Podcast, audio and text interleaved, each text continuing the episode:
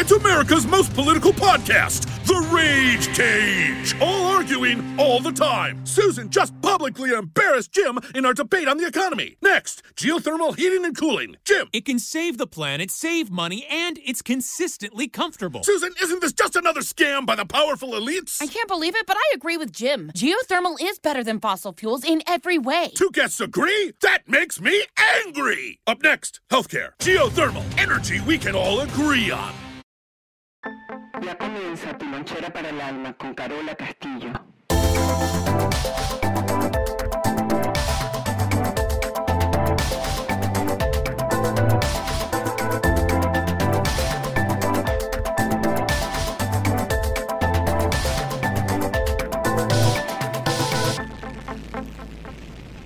Bienvenidos a todos y a todas, donde sea que se encuentren y haciendo lo que sea que estén haciendo. Bueno, aquí estamos otro día más, otra tarde más, otra noche más, no importa el tiempo, la hora. Hoy quiero, creo que vamos a hacer una serie de programas o una serie de podcast. Quiero dividirlos entre parejas, eh, dinero, puede ser prosperidad, enfermedades y empresas. ¿Cómo vamos a hacer para buscar un poquito en el pasado y conectarnos con las historias que se vienen repitiendo?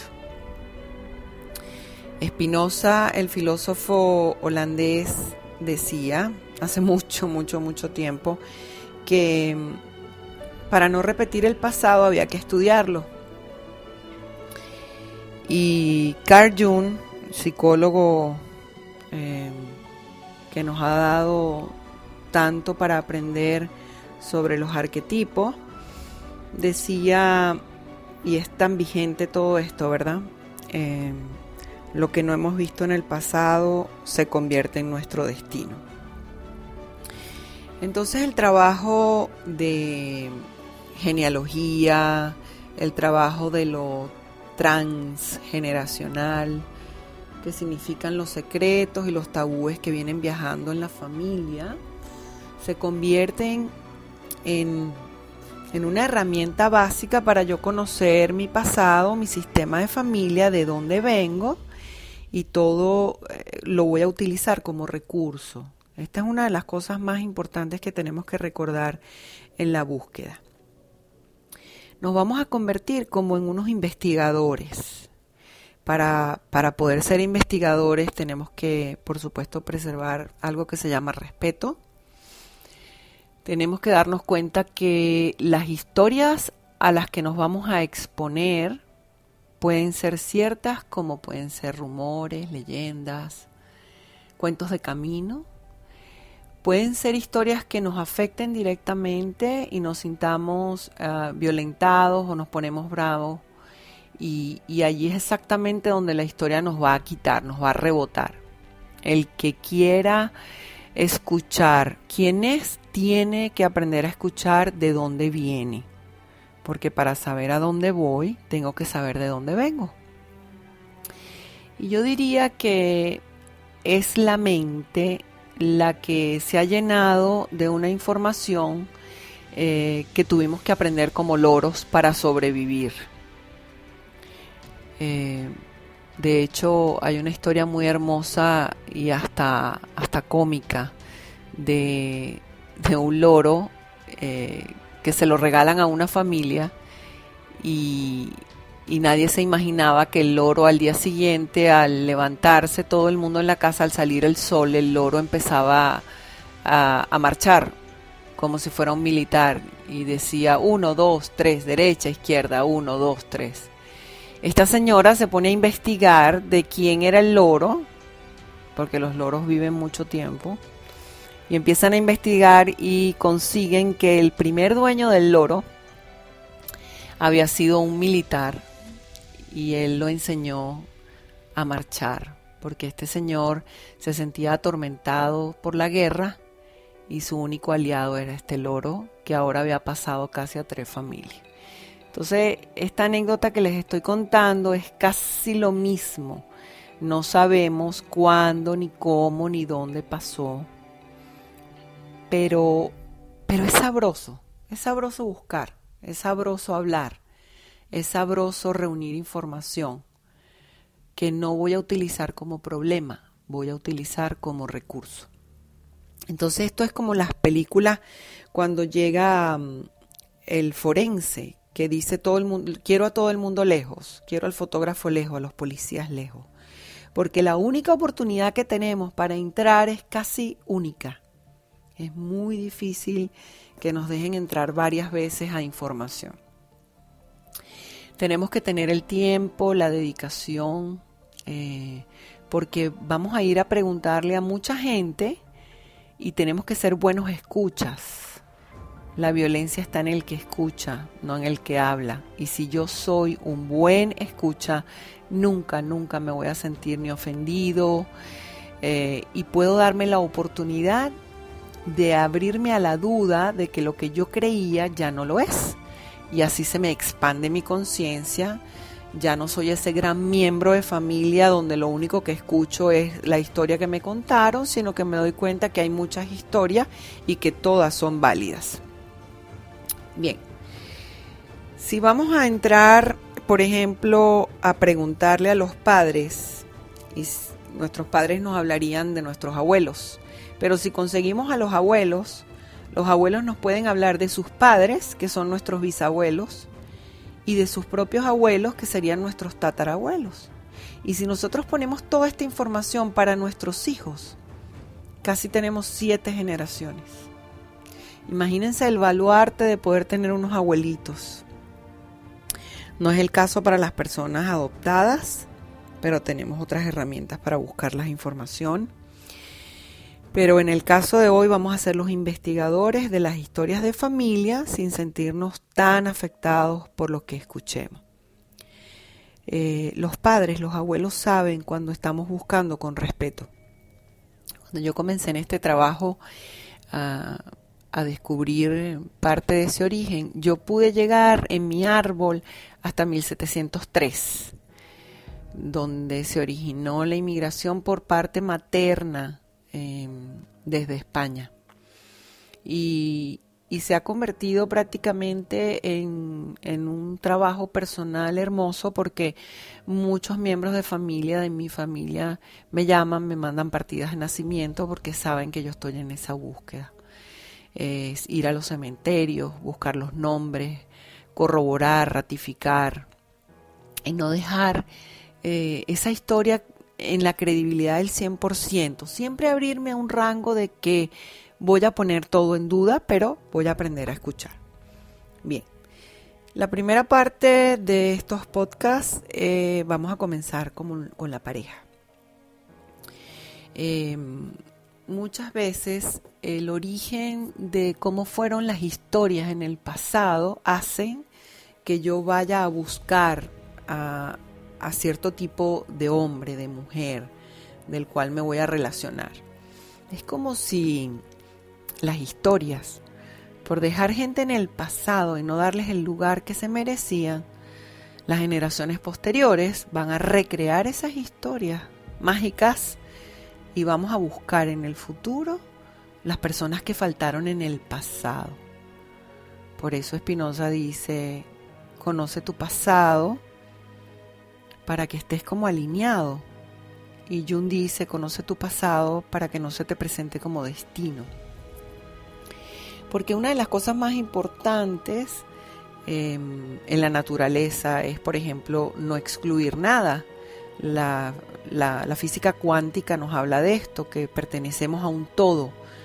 Em, la luna está allí porque la tierra está allí, la tierra está allí porque el sol está allí, papá está allí porque mamá está allí, el hijo está allí porque papá y mamá están allí. Papá y mamá están allí porque los abuelos están allí. Los abuelos están allí porque los bisabuelos están allí. Entonces no podemos dejar a nadie afuera. Uno de los trabajos eh, más maravillosos que hace en el aporte del trabajo de lo generacional es el amado maestro Bert Hellinger, alemán, que nace en 1925, que tiene una historia maravillosa en su haber y que claro, eh, donde han habido en el planeta Tierra mucho sufrimiento, la Tierra genera líderes de sanación. Y este es el caso de el amado maestro Bert Hellinger en Alemania. Eh, lo intentan hacer preso, se escapa, eh, muere su hermano, eh, él se convierte en sacerdote, luego deja el sacerdocio y hoy en día conocemos su trabajo maravilloso que se llaman las constelaciones familiares. Y él hace un hallazgo importantísimo y nos dice que las parejas previas, quiere decir las parejas que vinieron antes de mi mamá y mi papá, cuentan como miembros de familia, no es una relación eh, de sangre, no es una relación filial. Pero ¿por qué tenemos que buscar en las historias de familia quiénes son las parejas previas? Voy a dar varios ejemplos. Por ejemplo, el otro día en Colombia, en, un, en un taller, teníamos a un chico que se sentía eh, culpable de, de no tener pareja, de separarse de su hija, y, sabrá Dios cuántas cosas más estaban allá adentro que son difíciles de compartir. Cuando levantamos el trabajo de este chico, em, la primera pregunta que nos tenemos que hacer es ¿a qué edad se conocieron los padres? Y si podemos averiguar a qué edad se conocieron los abuelos. Y si podemos preguntarle a los abuelos a qué edad se conocieron tus padres y tus abuelos. Esa es una pregunta clave. Porque si pasamos de los 19, 20 años, ya tanto los hombres como las mujeres, más los hombres, han dejado parejas previas en el camino. De un lado y del otro. Estoy hablando del balance es, alguien pudo haber herido a mi padre o mi padre pudo haber herido a alguien. Eso ya se convierte en pareja previa. Y eso hace que mi papá busque entonces el amor de mi mamá o viceversa. Entonces, en el caso de Colombia, de este chico, eh, el gran amor de la madre se había suicidado. Y eso es lo que hace que esta mujer, en el tiempo, el destino, la una a este nuevo hombre y de allí viene la vida del chico que tenemos en, en el taller. ¿Por qué tenemos que reconocer al hombre que se suicidó? Porque si este hombre no se muere, no se suicida, mm, nuestro participante en el taller no estuviera allí. Algunas veces le debemos la vida a las tragedias que ocurrieron en las parejas previas de nuestros padres, nuestros abuelos, nuestros bisabuelos, nuestros tatarabuelos y pare usted de contar. Entonces esto es algo tan importante que tenemos que buscar para entender de dónde hemos escogido a nuestras parejas. Algunas veces van a ser secretos, eso es lo transgeneracional y vamos a ver cómo las generaciones posteriores van a buscar al gran amor de la madre, al gran amor del padre. Por ejemplo, cuando trabajo en, en, colectivos, en lugares donde están las historias del pobre y el rico, mi madre era la pobre, la mujer que lavaba la casa, limpiaba la casa y el chico era el chico adinerado. Ese amor no pudo ser por, eh, por una cuestión de sociedad, pero el amor siempre prevalece. Las generaciones posteriores van a ser, por ejemplo, si esta fue la mujer que fue excluida y no los dejaron casarse, una de las hijas va a salir como doméstica o va a querer trabajar en una empresa que se encargue de productos de limpieza. Y de allí vamos a escoger muchas de las cosas que se van a presentar como destino. Entonces, tenemos que indagar, averiguar cuando queremos trabajar nuestra pareja, es las relaciones previas. Algunas veces y una vez más va a quedar como secreto, no lo vamos a saber, pero averiguar, investigar, nos da un mapa. Y ese mapa es bueno escucharlo. Entonces preguntarle a nuestros, a nuestros padres que si fueron los primeros amores, preguntarles individualmente, ¿no? A mi papá, a mi mamá, si fue el gran amor, cómo se conocieron. Eh, algunas veces simplemente cómo se conocieron ya es suficiente porque los padres empiezan a decirnos, bueno, yo estaba llorando en un malecón cuando tu mamá pasaba por ahí porque yo, mi novia me había votado. Ah, ahí ya tenemos que levantar las antenas. Em, eso es en relación a las parejas previas. Lo otro es cómo terminó la relación. Cómo empezó, cómo terminó. Porque si la relación terminó mal, eso está en los descendientes. Por ejemplo, eh, cuando yo eh, comencé a indagar sobre las relaciones de pareja, descubrí que mi, bisabuela materna em, abandonó el hogar, abandonó a los hijos. Imagínense, fue uno de los primeros divorcios de Venezuela y nadie se casaba con las hijas de una divorciada porque eran consideradas pecadoras. Y ese, esa es mi historia, ese es mi destino. De alguna manera por mucho tiempo cargué con culpa y no solo eso, sino que también descubrí que mi bisabuela había sido una de las fundadoras del Teatro de la Ópera, que era una gran concertista de piano y había abandonado a la familia por el piano. Pero esa fue una historia, por el otro lado había muchas historias. Eh, cada quien decía una cosa. Hasta que un tío, un día, un tío abuelo me agarró en un rincón y me dijo, yo escuché cuando mi mamá, hermana de tu abuela, la mayor, me dijo un día, es que tu abuelo le dijo a la abuela, si sigues tocando piano, te voy a encerrar en una institución mental, en un manicomio. En el tiempo descubrí que esta bisabuela debía ser uno de mis eh, guías espirituales. Esta visa es la que me acompaña en mi trabajo, porque esta para mí es la que representa haber dejado a la familia por la carrera eh, un, gran precio seguir un sueño. Hoy en día yo no tengo por qué dejar a mis hijos, pero también puedo seguir con mi carrera. Y, esa es una historia que también me marcó. Y las pongo como ejemplo para que vean que lo importante es no decir pobre de mi abuela y mi papá, que fue abandonada la abuela y lo que, lo que sucedió, sino decir cómo voy a utilizar esa historia como recurso.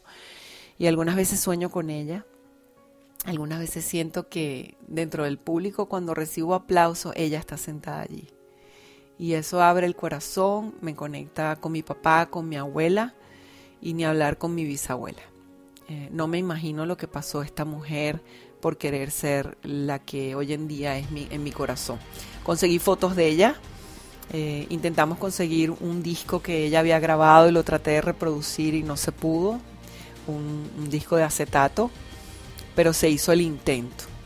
Em, fuimos, visitamos su tumba y nos dimos cuenta de muchas historias a través de los nombres que estaban allí.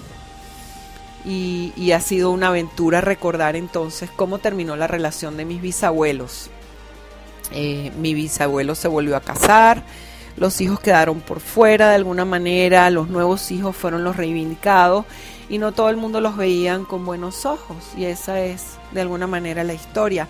También puedo entender entonces cómo mi papá veía a su propia madre, veía a mi propia mamá y todo como se ha repetido.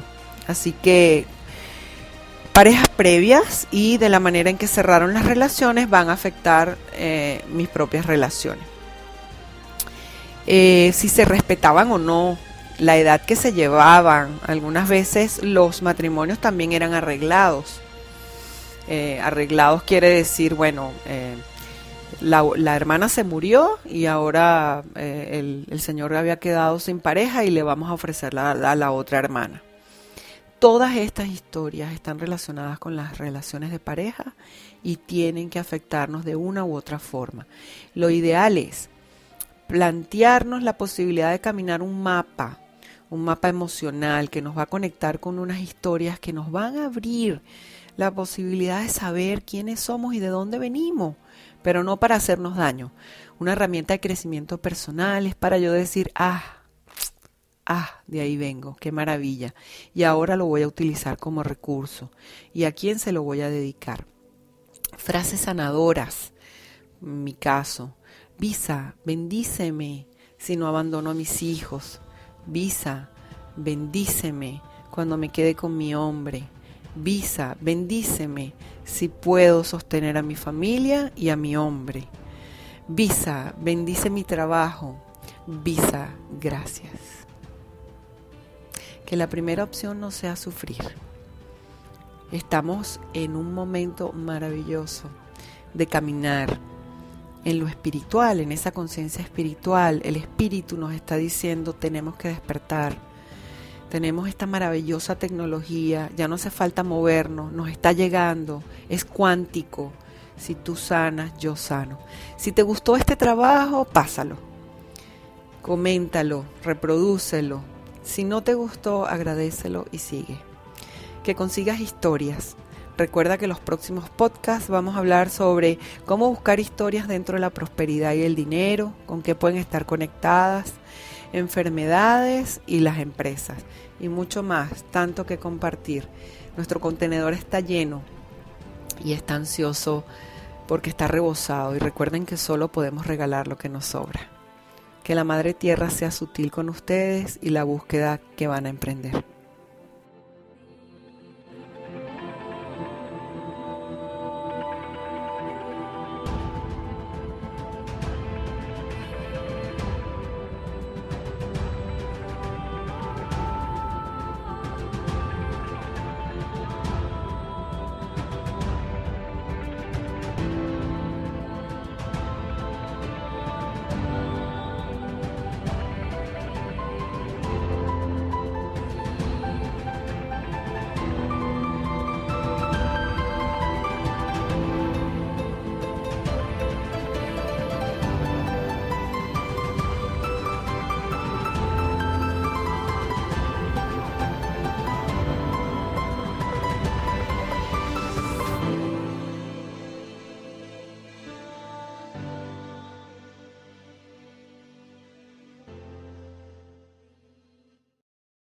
Estos 18 años de matrimonio me han parecido como 10 minutos.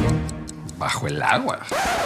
Esta relación está en crisis y la solución será un insólito acuerdo. Vamos a darnos 100 días. 100 días de libertad. 100 días para vivir otras experiencias. 100 días para hacer lo que queramos. Para sentir algo diferente. Para disfrutar la vida. 100 días para enamorarnos. Estreno martes 28 de abril, 98 Centro, por Telemundo.